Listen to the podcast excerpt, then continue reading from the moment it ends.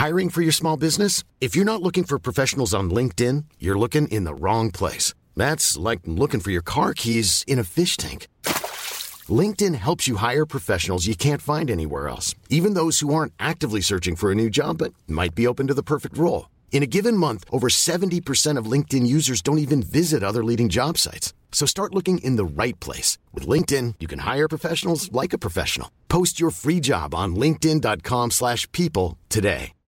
If you're looking for plump lips that last, you need to know about Juvederm lip fillers. With Juvederm Volbella XC and Juvederm Ultra XC, your lip look, whether it's subtle or bold, can last up to one full year with optimal treatment and no additional maintenance. Find a licensed specialist and see if it's right for you at juvederm.com today. That's J U V E D E R M.com. Add fullness to lips in adults over 21 with Juvederm Volbella XC or Juvederm Ultra XC. Do not use if you have severe allergies or a history of severe allergic reactions, or if you're allergic to lidocaine or the proteins used in Juvederm. Tell your doctor if you have a history of scarring or taking medicines that decrease the body's immune response or that can prolong bleeding. Common side effects include injection site redness, swelling, pain, tenderness, firmness, lumps, bumps, bruising, discoloration, or itching. As with all fillers, there's a rare risk of unintentional injection into a blood vessel, which can cause vision abnormalities, blindness, stroke, temporary scabs, or scarring. For full important safety information, visit juvederm.com.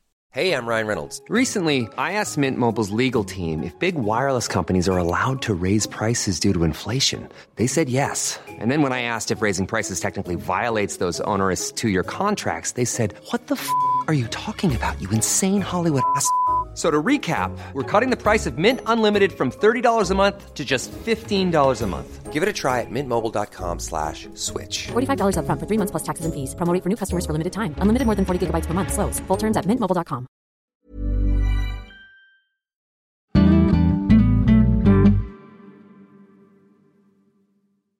Esta semana tendremos un episodio especial en inglés con la presidenta de PETA, Ingrid Newkirk. La próxima semana volveremos con la programación usual en español. For millennia, human beings believe that everything that exists on Earth, including the other living beings that live on it, is at our service. We kill animals to feed on their meat, we steal their babies' milk, and remove their fur to keep us warm. Unfortunately, science has also sometimes contributed to the torture of many living beings. In 1981, a scandal shocked the world. Alexander Pacheco, an activist for the defense of animals, infiltrated a laboratory for the Institute for Behavioral Research, located in Silver Spring, Maryland.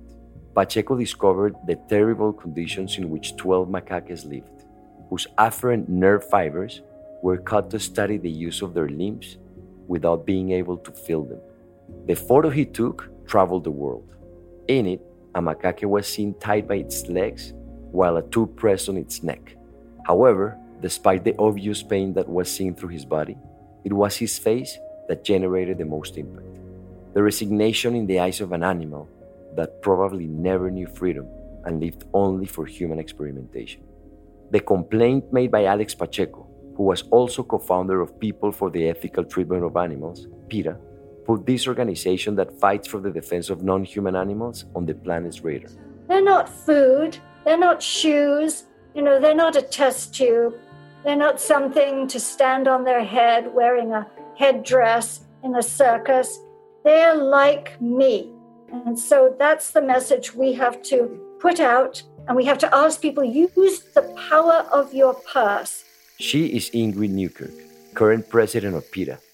Ingrid has dedicated her life to activism and the promotion of animal rights.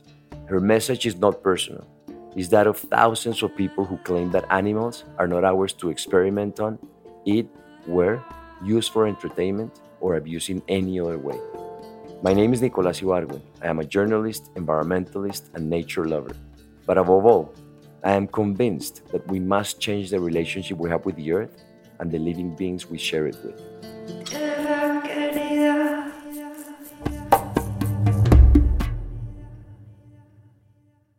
There's always in a in a social movement the first people that actually see the injustice against women, against gays, against the different uh, races and against the uh, immigrants and the, the minorities, etc. And there's always the, the, the first ones actually that see injustice. And for them, when they speak out, they are always considered extremists or uh, uh, radicals, and uh, they have to actually push back really, really hard. And, and Ingrid, of course, starting this movement. I mean, we at some point uh, were actually our society was seeing slavery as a normal thing, or, or, or the fact that women have uh, less, right, less rights than men as a normal thing. Imagine, I mean, now now this fight is for animals. We, we think animals have less rights than, than we do. And Ingrid started this fight I mean, just with a few other people that actually saw the injustice at the beginning. So I was asking uh, Ingrid how difficult it was for her at the beginning to actually put up the fight when no one was asking or considering that we actually were being uh, unjust and unfair with uh, with animals, with other beings that are sentient beings that actually suffer and, and feel pain and, and everything else. So, in well, when we first began, you're right. People thought it was lunatic to consider that other species had feelings like our own.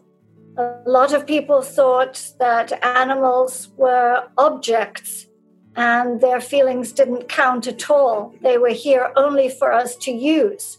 So when we started, we said, no, animals aren't ours. They don't belong to us. They are other nations, other tribes. And just as you have prejudices in the past and even today against human beings from other countries, other religions, men against women, transgender, which wasn't even an issue then. These are just biases. These are just prejudice born of ignorance. And so we knew we were telling the truth. And that, with any movement, is all you ever need to keep in your mind. It doesn't matter what other people say.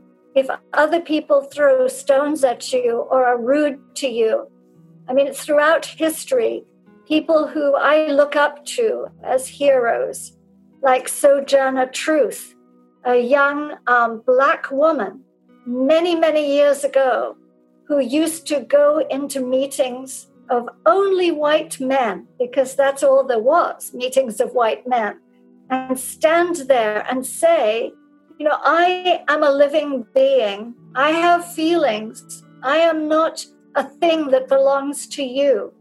And she had two strikes against her. She was black and she was a woman. And they laughed at her, they threw things at her, they tried to burn down her boarding house. And yet she knew she was right. And so she kept on saying, No, I have feelings, I have rights, I want your respect and your consideration. We said the same thing for animals. And I look back at other me, me at other movements, and I see that they must have felt it was hopeless when they started. But you look back and you see the strides that have been made with child labor, with all sorts of things, with slavery, human slavery, and the way women were thought to belong only in the kitchen and the bedroom. Their husbands could beat them, they couldn't own property, they couldn't go out by themselves. You know, all these things have had to change because people said, this isn't right. So if anybody is saying anything and they are getting some flack, some stick, some criticism, some mockery for it, I would say, remember, it's not personal. It's not about you. You are threatening people with the facts. And so be strong. Don't pay any attention to people who haven't got the message yet. Just try to be convincing, try to tell the truth, and in the end, you will see strides made. And in the 40 years we've been doing this, we have seen enormous strides. We've had death threats, animals' heads thrown outside our door at night, animal organs mailed to us, all sorts of disgusting things done. But it hasn't altered the facts. The facts are the same, and more and more people now understand because you talk about them and they see the videos of animals. They know who animals are more. I have a book out now called Animal Kind, and it's remarkable discoveries about animals and wonderful ways we can help uh, com- show them compassion. And that is what people today, not 40 years ago so much, but today are actually starting to realize is the truth. You have the fight a little bit is tougher for you than for any other movement because at least before the, the ones being oppressed, at least they actually had a voice. They actually could stand behind a leader and say, hey, what you're doing is, is unfair against me, is unjust. I mean, you're being unfair against me. But in this case, animals don't have that. So it's another disadvantage that you have in, in this movement. So, uh, I mean, uh, how has been that extra difficulty for you? How do you see that going into the future? You're right. It, it's very, very difficult. It, but you know, slaves, they could say they didn't have a voice either. They were kept in shackles, in chains. They were shot if they tried to run away. And they did rise up, whereas animals are never going to rise up. I mean, a tiger might uh, bite an entertainer, or some animal, an elephant, might crush a man with a bullhook who is prodding her. Um, but no, they can't organize. And there are so many different tribes of animals. They do have language, they do speak, they speak to each other. In the book, I talk about the amazing communication networks they have elephants talking subsonically to other elephants. It's not just noise to them, they actually know the meaning of what's being said. Tree frogs can drum out their messages. The dog in your home knows 300 words on average of your language without ever being taught one, and we know none of theirs. But you're right, they can't unite, they can't organize, and they can't overcome us. So all of us are so important. Each one of us is a powerful person who must take up the animal rights cause. We have to speak for them. One of the ways we do it is we take out uh, big billboards and we'll have a picture of an animal who you can see. That's, say, a cow looking at you. And she has the most marvelous, expressive face. You can see that she's sensitive and she's intelligent. And the words on the billboard will be, I'm me, not meat. And so we do that. You know, I'm not someone's sweater, I'm an individual. I am not a laboratory tool. I'm a person. So we try to get that message out, especially in schools to young people who haven't had their values messed up as much as grown ups who are making a living doing something, who have a lot going on and don't want to be con- inconvenienced, who don't want to change old habits. But the young, particularly, can see animals are my friends. I have a question for you, especially because I'm a vegan myself, of course, and uh, I get asked question always, and it's like, what's the hardest thing for you as a? And I always say, it doesn't have anything to do with the food. The hardest thing for me is actually see the people that I love the most, the people around me that are actually supporting the very fight I am against. And uh, I've tried many, many ways to persuade them and, and to talk about this and the unfair and the injustice and all of that. But the culture is, is very heavy, and uh, the habits of eating animals and animal flesh is very, very profound and is embedded in our I don't know, DNA. Uh, so it's been really hard. How do you keep hope? Well, Nicholas, it's easy to back, as you said, and know that when you began, there wasn't anything to eat. There were no vegan restaurants. You had to be a good cook. And today, you go anywhere and you can find wonderful vegan food. And there are taste alikes for everything including fancy foods like caviar and camembert cheese and even fake shrimp. So there is no excuse if you are just stuck on a taste. Look at the soy milks, the almond milks, hemp milks, macadamia nut milks, rice milks. There's a world of choices today, so it's easy. But people grow up with a certain habit, and you're right, they don't want to give it up unless you can get through to them in a way they understand. Unfortunately, for many people, caring about animals, being against violence, and certainly the slaughter business and the factory farms are sheer violence, is not enough. Being kind to animals should be enough, but it's not. The golden rule do unto others as you would have them do unto you is not enough. And it may be that someone in their family gets a heart attack, gets diabetes, gets a cancer of the colon or the breast, gets obese, and has problems breathing. Or it may be even COVID, which came from a live animal market, that makes them open their eyes for the first time. They go to their doctor, and their doctor may say, Well, you need to get away from animal products. I always say to people, please cook for others. Or if you're a bad cook like me, then buy food for them or take them to a restaurant if you can when this is pandemic lockup is over where they serve really tasty good vegan food and make sure they know which products share products with them buy them beyond burgers make them a casserole that doesn't have animal stuff in it and give them vegan cheeses whatever you need to do to introduce them to foods they might not otherwise introduce themselves to. Okay, I was uh, reading a quote Jane Goodall saying uh, that the lack of respect for animals is basically uh, res- responsible for what's happening today uh, with the coronavirus. How do you explain that to us? Oh, she's absolutely right. And it's not only her, of course, it's all the health experts in the world, the virologists and what have you. They know that COVID 19 came from Wuhan from a wet market, which just means a live animal market.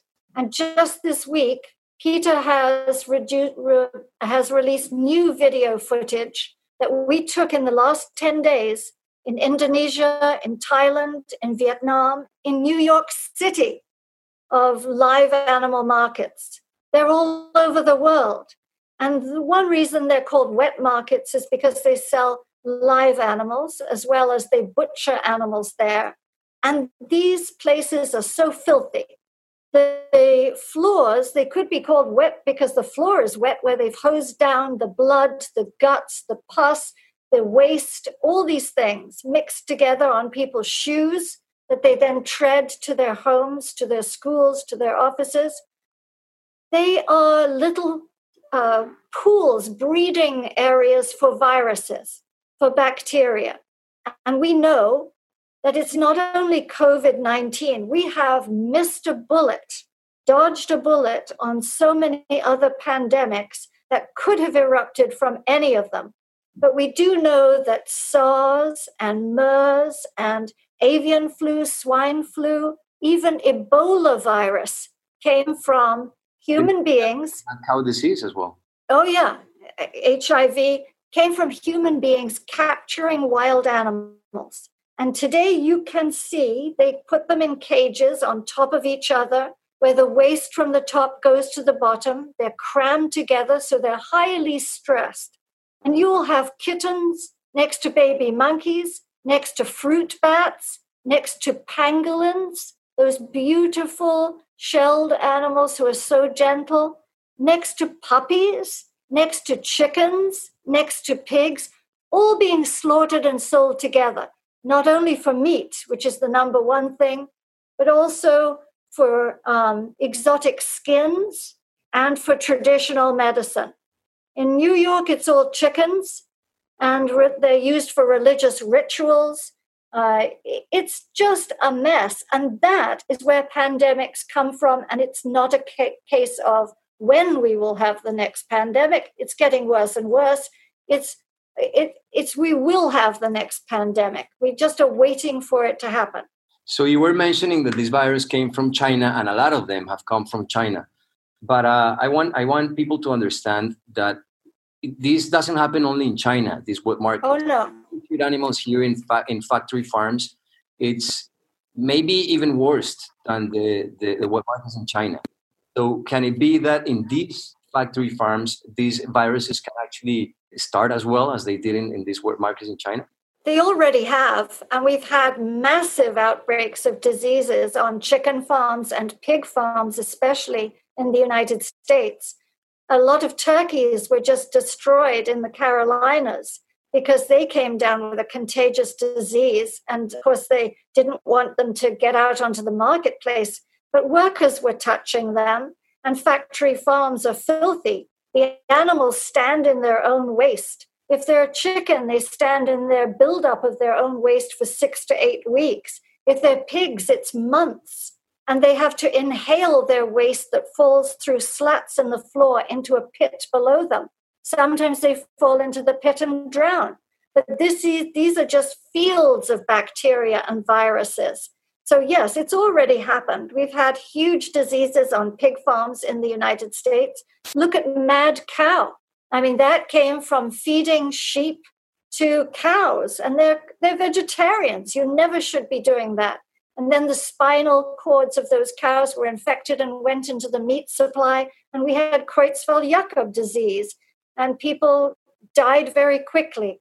So, this is already happening. The filth on factory farms and the injections of antibiotics they give these animals and spray them with antibiotics is giving us antibiotic resistance so that when we're sick, we have no recourse either to combat the serious illnesses we get. That all comes from factory farming. Yeah, I, and I think it's like it's a, it's a crazy number. It's like fifty percent on antibiotics made in the United States are used on animal farms, right?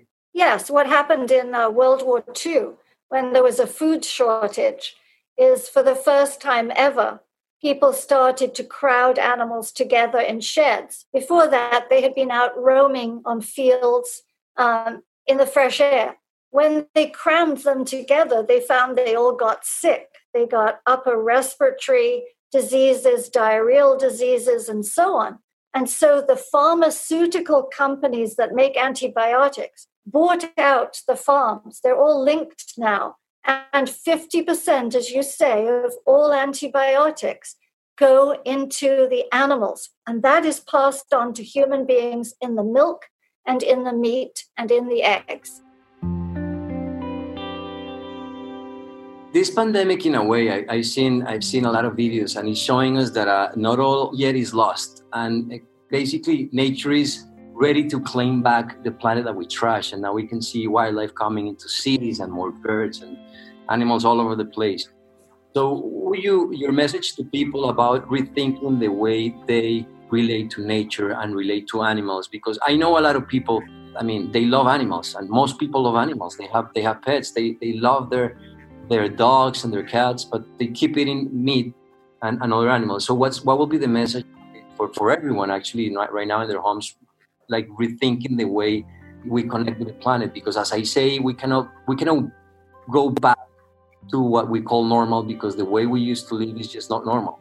So uh, what what will be the message for from you?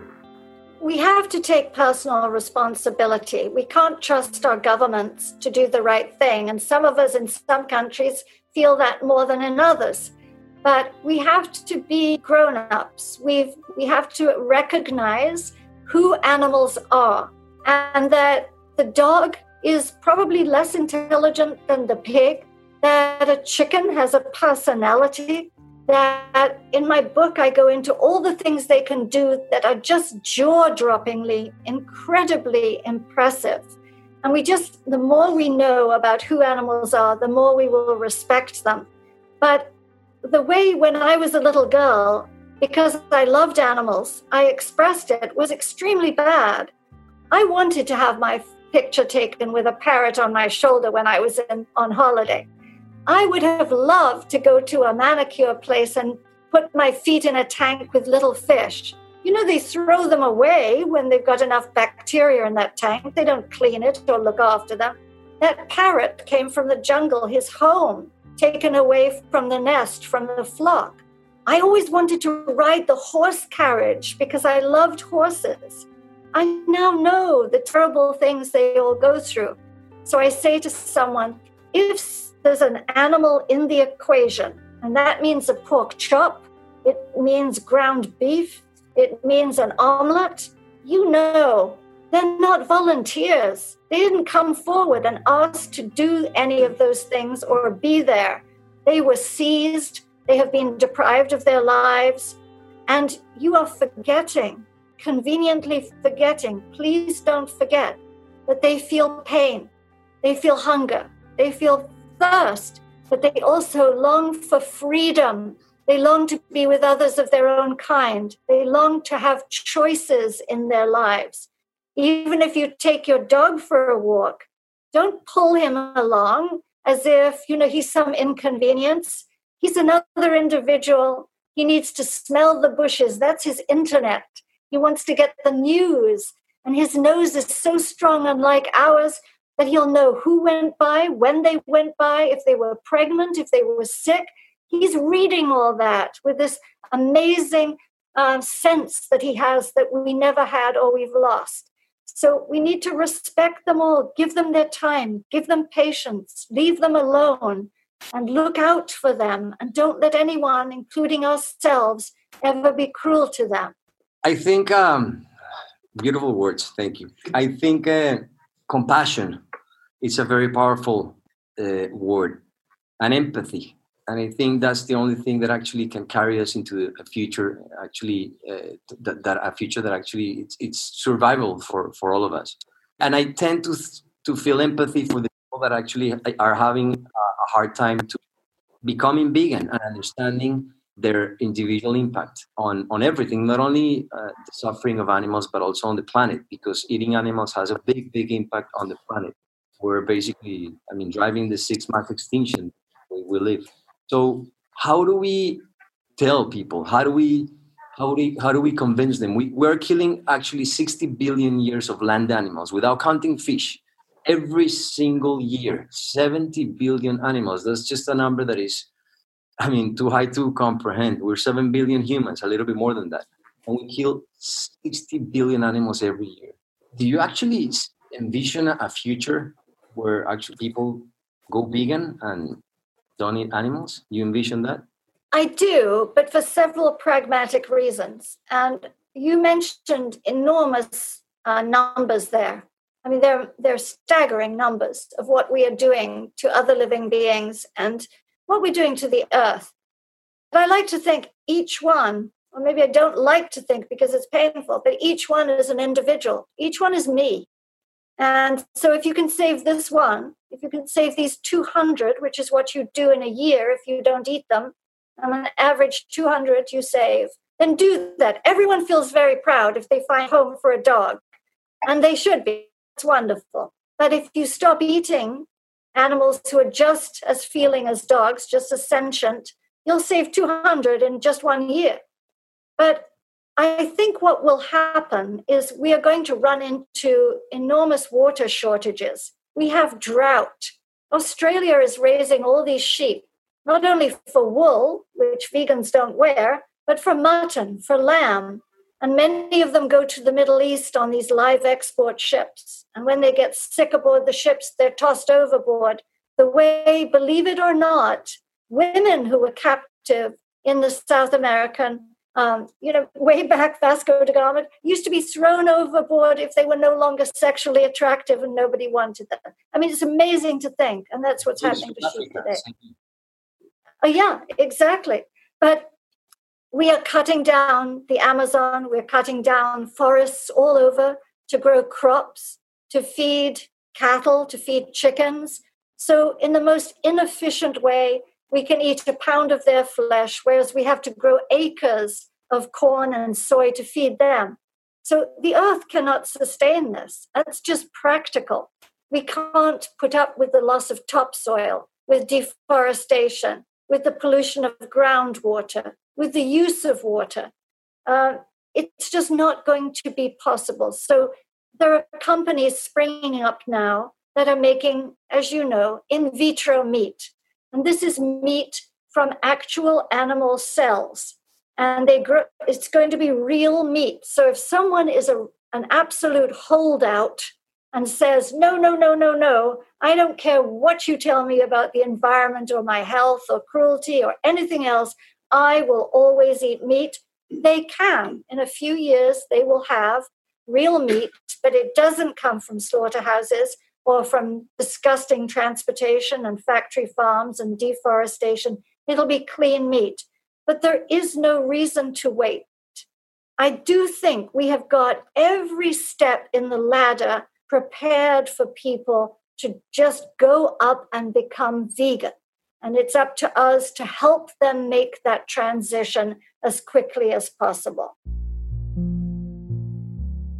Let's talk about a little bit about health. There's a lot of people that actually tell me, well, okay, I want to do it. I understand everything about cruelty. I understand anything, everything about the environment, but I, I, I, care a lot about my health, and I, I they are afraid that if they become vegan, they they'll be unhealthy somehow. So what what are your thoughts on that? I would say you have bought the lie of the advertising industry. This is not anything about health.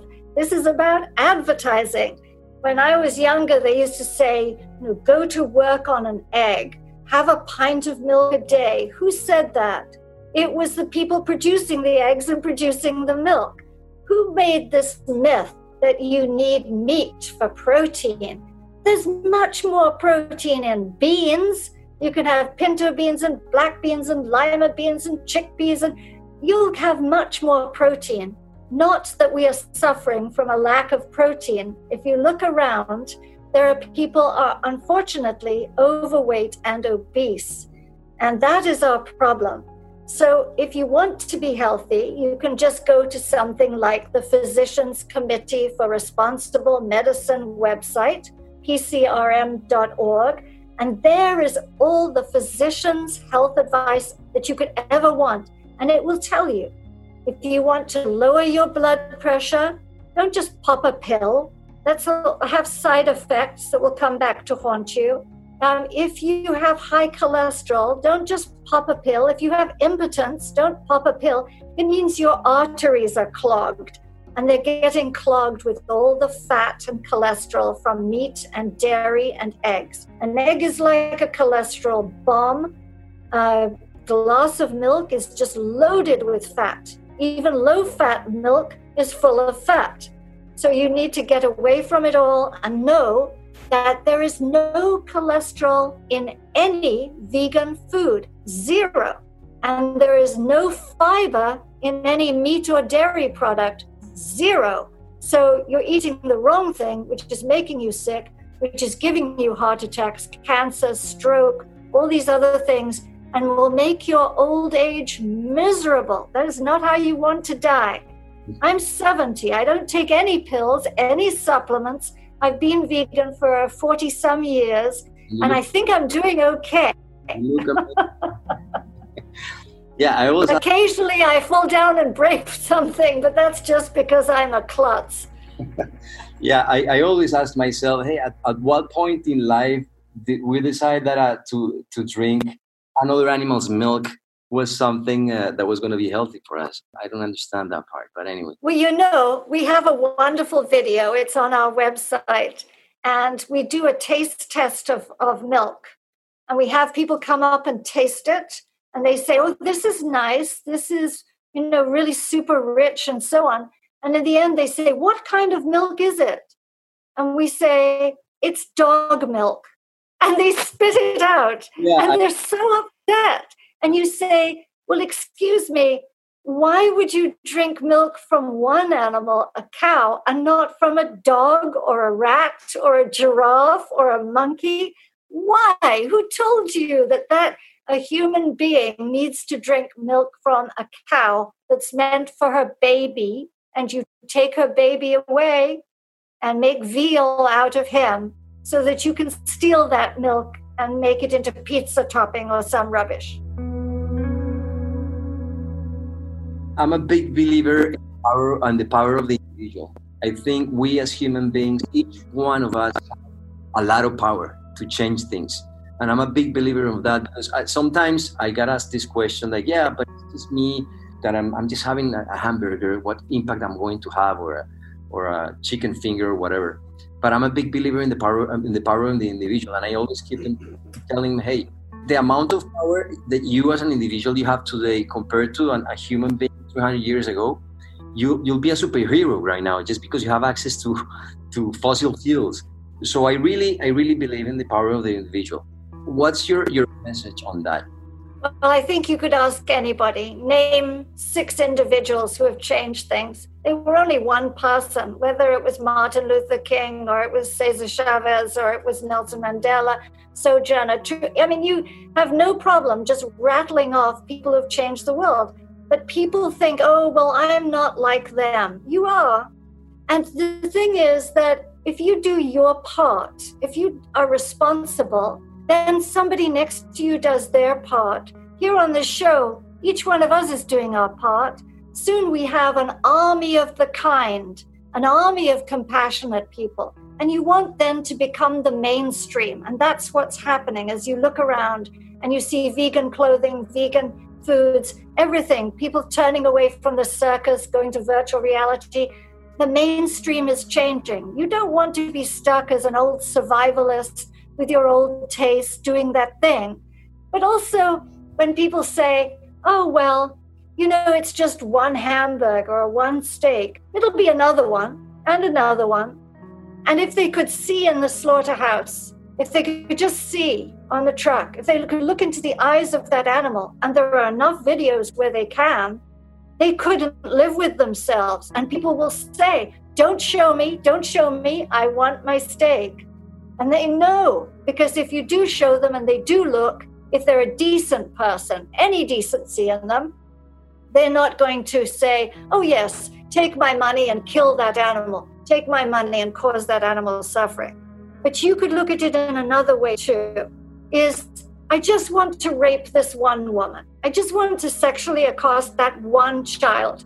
I just want to kick that homeless person just hard in the ribs once. That's it. You know, I just want to throw my trash on the street. Just just now, this afternoon.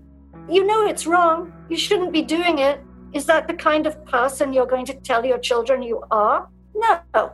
You think of yourself as an upstanding, decent person, an intelligent person, someone who doesn't needlessly perpetuate violence and bullying, don't you? And so if you do, then shake yourself and say, What's wrong with me? I can do without that. I'm going to eat this other thing. And there you go.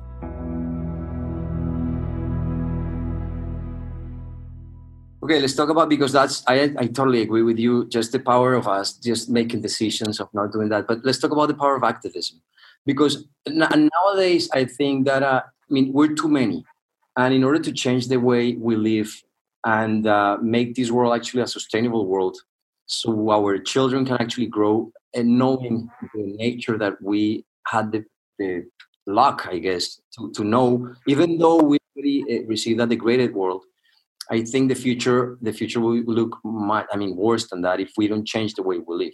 So I think we need we need a little bit a little bit of, of activism from everyone. So tell us about the power of that, the power of activism, because you guys are experts experts. Activism is so easy. You can incorporate it into almost everything you do. Your conversations, say you're at the supermarket after this lockdown is finished, and you pick up a vegan product. Instead of just putting it in your shopping basket, draw attention to it. Say to the person at the checkout, I just found this. Someone next to you will hear it say, I just tried this. It's fantastic. It's a vegan product. If you're in the elevator, you can admire something that someone has and say, Oh, that's a faux fur collar on your coat, isn't it? That's fantastic because I hate cruelty to animals. Or you can say, What do you think of these shoes? I just got them. They're my first vegan pair of shoes. Do you like them?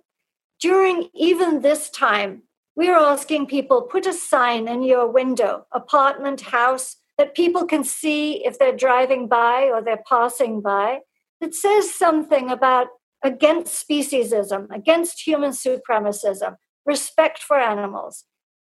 If you have a child in school, or you're a teacher, or your grandmother or, or a parent, make sure that that child isn't going to dissect There are alternatives to all those things. If you're buying a cosmetic or you're cleaning your floor, make sure to buy a product that has the Leaping Bunny logo on the back and says no animal tests, no animal ingredients. If you're buying a face cream, you don't want a slaughterhouse ingredient like placenta or hydrolyzed animal protein in that. So read the label and just buy somebody a vegan cookbook. Alicia Silverstone has a marvelous one. They come in every kind of cuisine you could ever imagine, or get one for them from the library. You know, and as I say, cook for them. If you have a baby shower, or anything like that, make sure the gift is maybe a little gift of stock in a company that's vegan, that's growing. And if somebody asks you, what would you like for your birthday? And they're not vegan, I learned this from someone in my office. He didn't have any money. His sister had her birthday. He had to get her something. And he decided, I'm always teasing her about being vegan for her birthday, I'll go vegan for two weeks. And it was the best present he could have given her. She was so happy. So if someone asks you, What do you want for your birthday? Say, I'd like you to go vegan for two weeks. Can you do that for me? And then it may stick. They will probably stay with it because they'll feel better inside and out. You mentioned a word that I would like for you to explain to everyone speciesism. Well, we are one species, the human species. And it's like saying one race. What difference does it make? What other species or what other race another individual is? And what is wrong with speciesism? Like what's wrong with racism or sexism or any of the isms, is that you think you're so special that you can look down at others and you can disrespect them. You can overlook their interests. You can treat them badly. You can talk ill of them because they're not exactly like you, however you define yourself. So it's against human supremacism because we've come to think of ourselves, human beings, as some kind of gods. And then we think of all the other species as just here for us to exploit. They are hamburgers on the hoof. They are handbags that haven't been skinned yet. They are something that you're going to test a chemical on, or they are somebody you're going to put in a cage and make them do tricks for you, like the swim with dolphins. What a terrible thing. They don't belong to you. You let them go, they're not yours. So, against human supremacism means that you recognize that supremacism itself is wrong, and there is a principle that guides all movements against oppression the victim's identity is not important, but what you do to that other is. And so be sure you are not expressing yourself through racism, sexism, speciesism, ageism, any of those things. We are one great orchestra of life, and everybody may play a different instrument, someone once said, but we should all be in this together and respect the others. Another question that I get a lot is that I have a baby and people i mean mothers with, with newborns they want, they want the best for their baby. So they're very afraid of not giving what the doctor recommends like milk and chicken as, uh, uh, as soon as they can eat chicken. And, and I, of course i keep telling them and i have a two-year-old and he's vegan and he's the healthiest kid you, you can ever i mean he's beautiful and strong and everything. But Hey, it's Paige DeSorbo from Giggly Squad. High quality fashion without the price tag. Say hello to Quince. I'm snagging high-end essentials like cozy cashmere sweaters, sleek leather jackets, fine jewelry, and so much more. With Quince being 50 to 80% less than similar brands. And they partner with factories that prioritize safe, ethical, and responsible manufacturing. I love that. Luxury quality within reach. Go to quince.com slash style to get free shipping and 365 day returns on your next order. Quince.com slash style.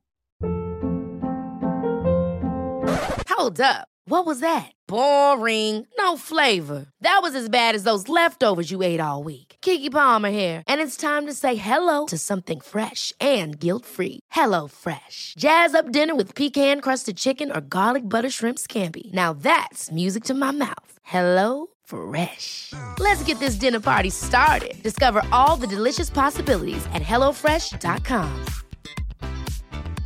Hey, folks, I'm Marc Maron from the WTF Podcast, and this episode is brought to you by Kleenex Ultra Soft Tissues your ally to help tackle your allergy symptoms this season. I love the change of seasons, but nobody loves pollen and all those other things floating in the air that make you sneeze during this nice weather. Kleenex Ultra Soft tissues are hypoallergenic and allergist approved. So fight back against watery eyes and runny noses without worrying about irritating your skin. For this allergy season, grab Kleenex and face allergies head on but it's a, it's a tough conversation whenever you have someone with a newborn because of course a mother wants uh, intuitively everything the best for for their newborns. So what's the message for people that actually hear that have kids newborns uh, about well if you can if you can breastfeed of course uh, at the beginning breastfeeding is best but make sure your own milk is pure which means you should be vegan so you won't have those antibiotics and those chemicals and those other drugs that are fed to chickens, especially, and to other animals. And, you know, there are so many hormones that are fed to chickens and cows now. That's the last thing that you want to be putting in your baby. But mothers are going to want good, solid medical advice. And that's why I go back to Physicians Committee for Responsible Medicine website. They have pediatricians, they have nutritionists, and they will map it all out for the mother. It's there on the website. Most doctors, ordinary doctors, sad to say, do not even get one hour of nutrition education in their medical education, not even one hour. So all they're doing is saying what they heard in advertisements, the same as we heard in advertisements. And so, you know, most of them don't know. And so go on the website and have a look we are running out of time, aren't we? Okay, Ingrid, thank you very much. Everyone loved your talk. I appreciate it again. Thank you very much. See you one day. See you. Bye. Ciao. Thank you so much. Bye. Ciao.